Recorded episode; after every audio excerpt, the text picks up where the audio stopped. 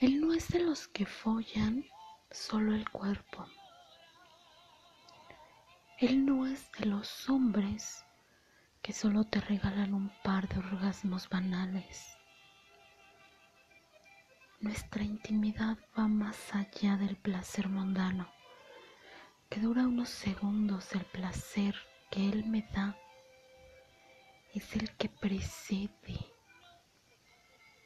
lo que sigue después del sexo, entre respiraciones, las extremidades temblorosas, el deseo de escuchar nuestras voces, del susurro que viene del alma diciendo te quiero, de la complicidad de nuestras caricias que van más allá de quedarse solo en la piel.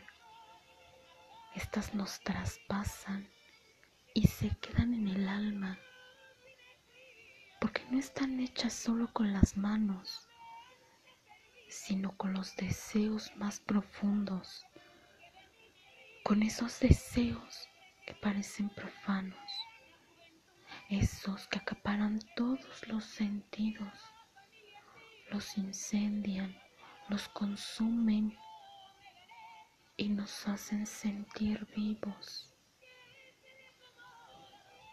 Tiene ese gusto refinado de hacerme el amor con la mente, de follarme las ideas, de traspasar la terrible distancia que para su perversión no es ninguna barrera.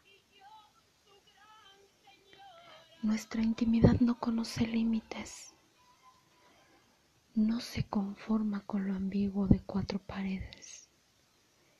Él la lleva y la eleva a su máxima expresión, sucia, degenerada, perversa, pero siempre